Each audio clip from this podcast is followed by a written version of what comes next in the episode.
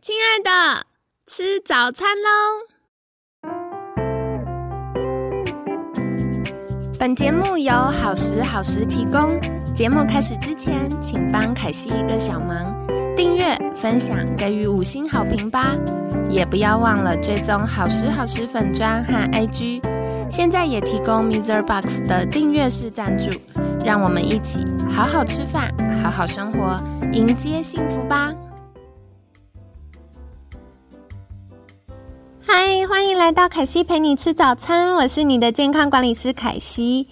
今天呢，凯西严选要来回答大家的问题哦，就是主要最近大家有问的关于备孕啊、助孕啊。或者是跟疫情相关的议题，今天会来回复大家。那如果听众朋友们平常在听我们凯西陪你吃早餐的节目，有什么疑问的话，也可以私讯好时好时的粉砖，凯西会再回复你的，或者是我们会在节目当中这样子录音回答。那今天呢，呃，第一个问题是备孕要备多久呢？我觉得这个啊，从不同的科别或者是不同的角度，会有很多不同的答案。比如说，大家会发现，哎，年轻的时候一不小心就怀了，对不对？可是随着年纪增加，或者是压力啊、饮食啊、健康失衡呐，可能呃想要生一个健康的宝贝就越来越不容易。所以回到备孕要备多久？嗯，凯西一般会建议可以抓一年。这一年要做什么事情呢？包含我们要养成新的健康生活习惯，这是夫妻一起都要做的事情哦。所以养成新的健康生活习惯，以及要吃一些营养、对于精子卵子品质有帮助的食物。那另外呢？嗯，像有些时候我们可能骑车上下班，或者是居住的环境、上班的空间比较容易有挥发气体，或者是有重金属等等。那这一年当中，我们也要把一些环境荷尔蒙或者重金属在身体残留的毒素等等，尽可能排出去，降低宝宝住在妈妈身体这十个月的过程当中，因为我们身体有一些，呃。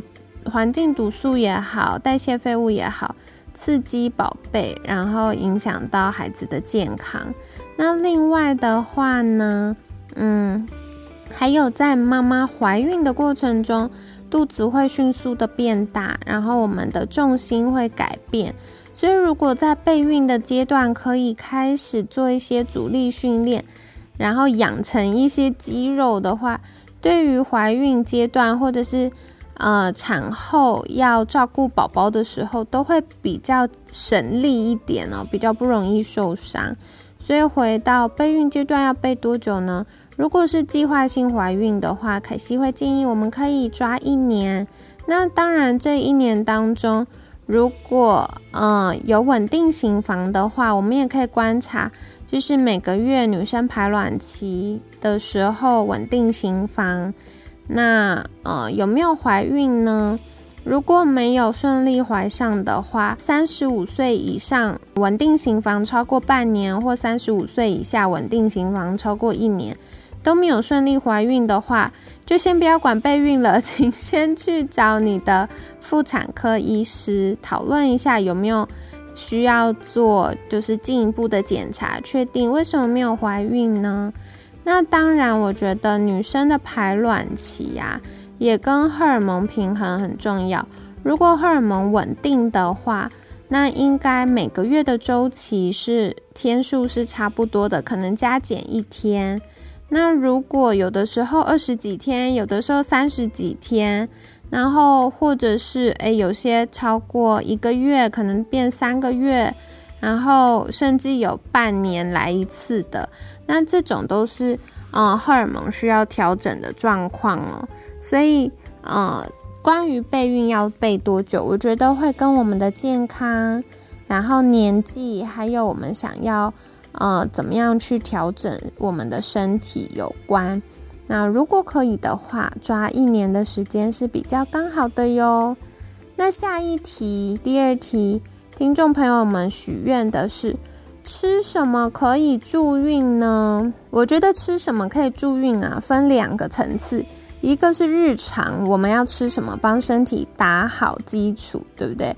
所以如果嗯有肥胖的要减肥，然后。呃，如果有荷尔蒙失衡的，要就是调整我们的荷尔蒙。那关于减肥或荷尔蒙平衡，可以参考凯西之前有出一个线上课，叫做《不复胖瘦身术》。那不复胖瘦身术呢，就是从我们的甲状腺、肾上腺、雌激素以及呃肝脏、肠道等等的。部分跟大家分享，哎，怎么样可以养出荷尔蒙平衡的好体质呢？那所以呃，里面会有资评表，然后会有荷尔蒙的介绍，以及呃日常生活中饮食、运动、舒压等等的面向，我们可以怎么去调整？最后，如果怀疑自己哎好像有点失衡了，比如说好多女生已经有妇科的状况。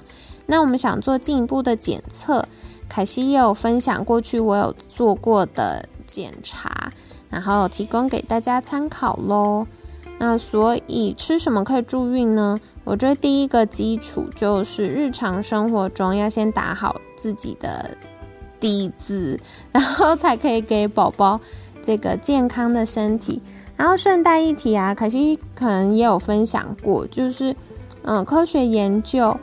嗯，精子跟卵子结合的当下，父母的健康状态就会影响宝宝四十几岁就成长，他成人之后四十几岁的健康状态哦。所以，如果宝宝妈妈在预备怀孕的时候是肥胖的，孩子肥胖的几率就会提升。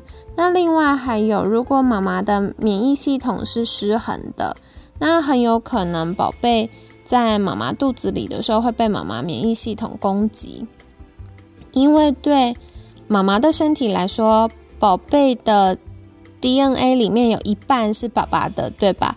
所以呢，嗯，我们的身体如果免疫系统没有好好的运作的话，就会误以为宝贝是呃入侵者，那这样子呢，就可能过度刺激我们的胎儿，这样也有可能会增加。自闭或者过动，或者是宝宝过敏等等的几率，所以这是结合到前一题啦。为什么备孕需要备一年？然后还有我们吃什么可以助孕，这个都是啊跟你分享。就是日常我们要打好基础。那么如果已经事到临头了，很好，我们都已经把身体照顾很健康，接下来要预备生宝宝了，吃什么可以帮助我们助孕呢？嗯，我觉得 饮食毕竟它不是仙丹，也不是药。可是如果可以多吃一些含有锌、矿物质锌的食物，那可以帮助呃精子跟卵子的品质会比较好，然后会帮助精子比较有活动力。所以呢，凯西在呃我的客户们。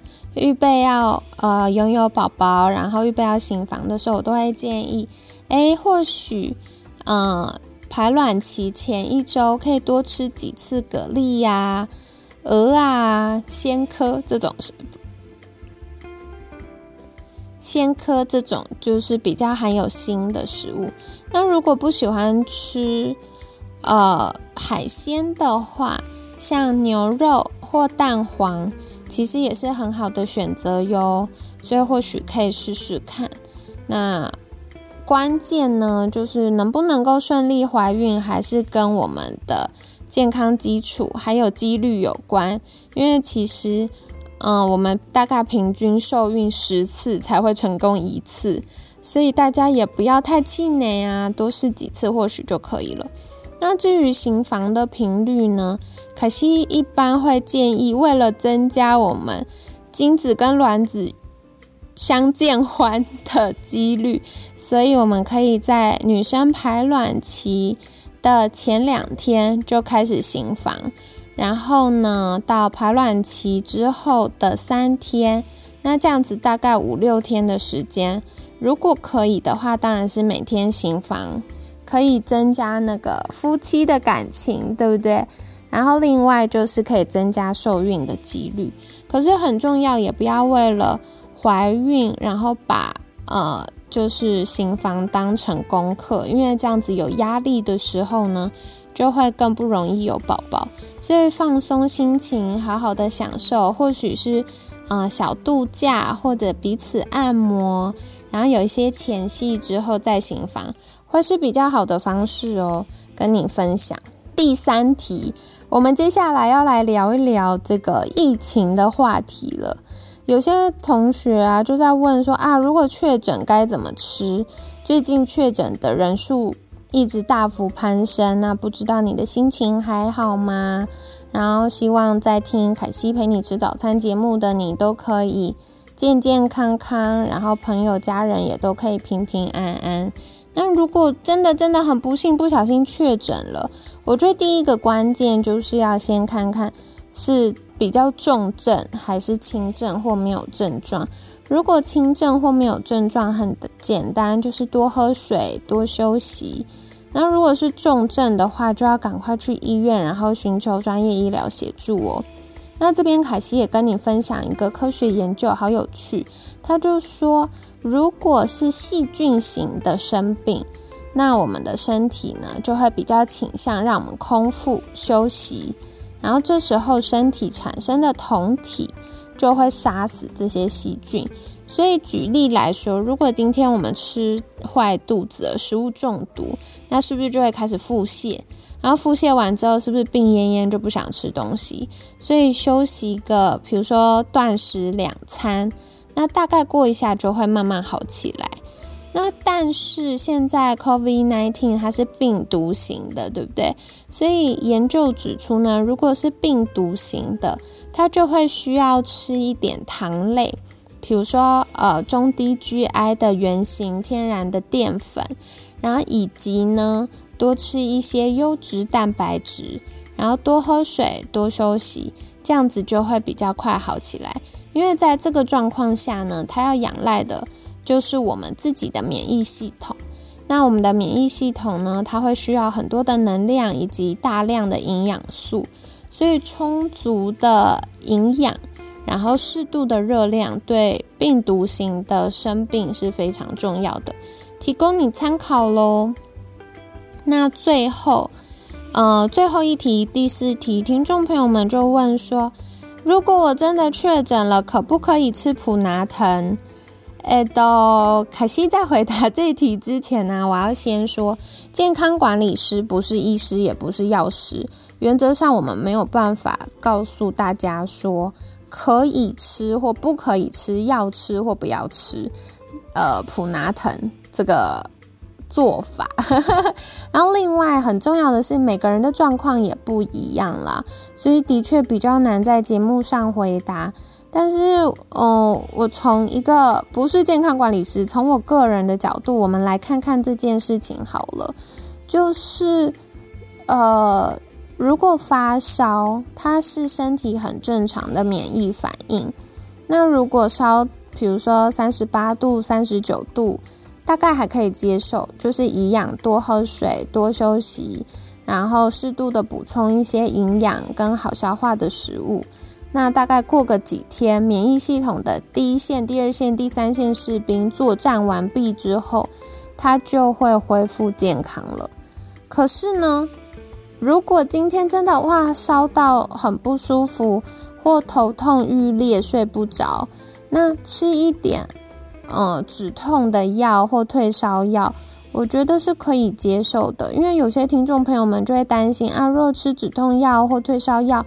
或者，嗯，有些可能平常感冒会开抗生素，那这样子会不会把肚子的好菌杀光光？像我们之前还有分享过，嗯，COVID-19 的跟肠道健康的关系嘛，所以有听众朋友们就很担心说，诶，那我吃西药会不会把我的好菌杀光光，然后影响到我的呃这个恢复的速度？那凯西觉得这个真的是因人而异啦。可是呢，我们虽然要关注身体的呃免疫系统，但是我觉得生活品质也很重要，所以这个就自己拿捏喽。那如果真的不确定的话，可以打给你的家医科医师，或者是你常去的诊所打电话去，然后请教医师的建议。那这样子会是比较好的做法，提供你参考啦。那今天呢，嗯，我们主要就聊了几个问题。第一个是备孕要备多久？考虑到爸爸妈妈的健康调整，以及给宝宝可以居住十个月这个良好的房子呢？如果时间允许的话，建议备孕一年哦。那如果是已经稳定型房，就是呃，三十五岁以下稳定型房超过一年，或者三十五岁以上稳定型房超过六个月，都还没有顺利有宝宝，那请先去生殖医学中心，或者是去妇产科做进一步的检查，确定是不是有哪里需要协助呢？那如果都还是很健康，我们就可以评估，哎，我想要继续自然试试看。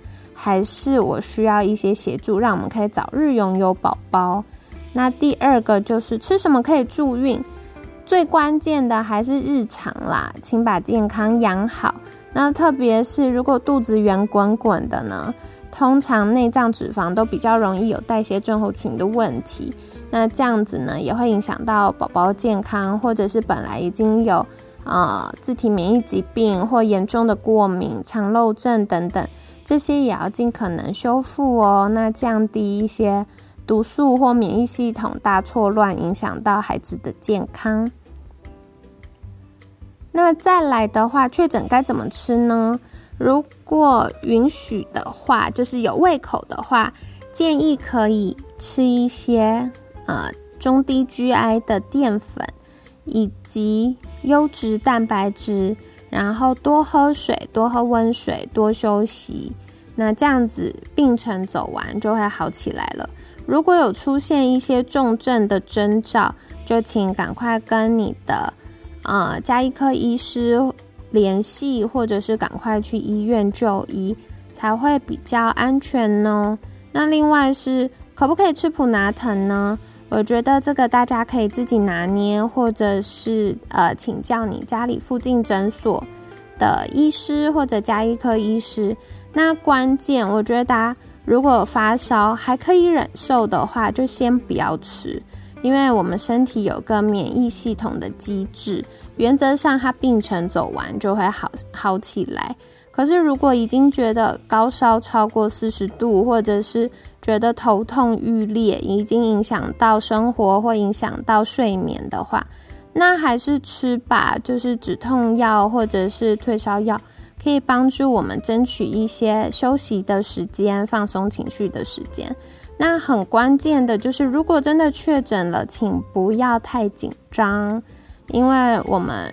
呃，有在听凯西陪你吃早餐的听众，可惜相信你们平常都很在意自己的健康，所以刚好就是测试一下，诶，到底我们免疫系统到什么程度呢？有没有很稳定、很强壮呢？请相信自己的身体。然后另外是，呃，只要越紧张，就越容易出现发烧的征兆，因为有的时候不是疾病造成的，是你太紧张、交感神经造成的，所以。放轻松，就当得到一个假期，好好休息一下，也是不错的办法哦。那今天就跟你分享到这边，如果还有什么疑问，或者是想要许愿的部分呢，也都欢迎私讯好时好时的粉砖，凯西会再尽快回复你的。那今天呢，就谢谢你的聆听，每天十分钟，健康好轻松，凯西陪你吃早餐，我们下次见。拜拜。